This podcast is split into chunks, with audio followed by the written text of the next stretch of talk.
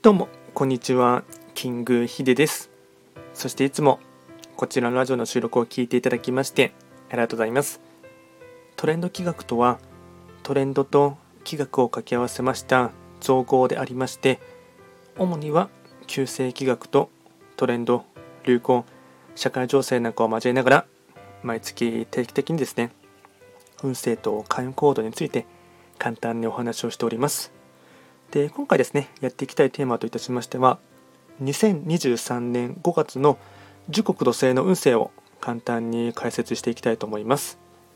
ただし5月と言いましても気学の場合暦は旧暦で見ていきますので具体的な日数で言いますと5月6日から6月5日までを指しますのでよろしくお願いいたします。それでは早速ですね時刻土星の全体運ですね。全体運といたしまして星5段階中星は3つになります。時刻土星は本来ご自身の本籍地であります南西の場所に巡っていきますので法医学の作用といたしましては南西とか。あとはですねこの場所は小さいことを着々と一歩ずつですね積み重ねていくっていうそういった細かい努力練習とかですねトレーニングそういったものがですね結構大切な一月となっていきます。ではですね早速5月の傾向といたしましてポイント4つですね。まずは1つ目春の土曜明け。運勢はゆっくりと回復傾向。2つ目周囲の温度差には用心すること。例えば天気予報人間関係等。3つ目ちょっとしたことで言い争いにならないように気を配る。4つ目汝自らを知れ自分に必要なものを学ぶ姿勢。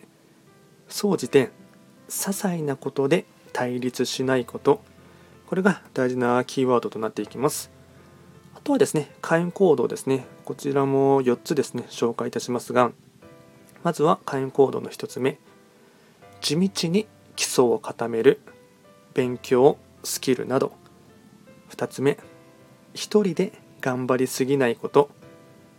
3つ目血行不順に留意。4つ目大衆食堂や大衆演劇に行く。これが開運行動につながっていきます。あとはですねラッキーアイテムといたしましてまずは、えっと、食べ物ですね。ラッキーフードに関しましてはおにぎりパエリアチョコレートカステラ。これがラッキーフードになっていきます。あとはラッキーカラーに関しましては黄色茶色プラチナ。これがラッキーカラーになりますのでうまくこういったアイテム等をですね、あの時に触れてですね活用していただければなと思います。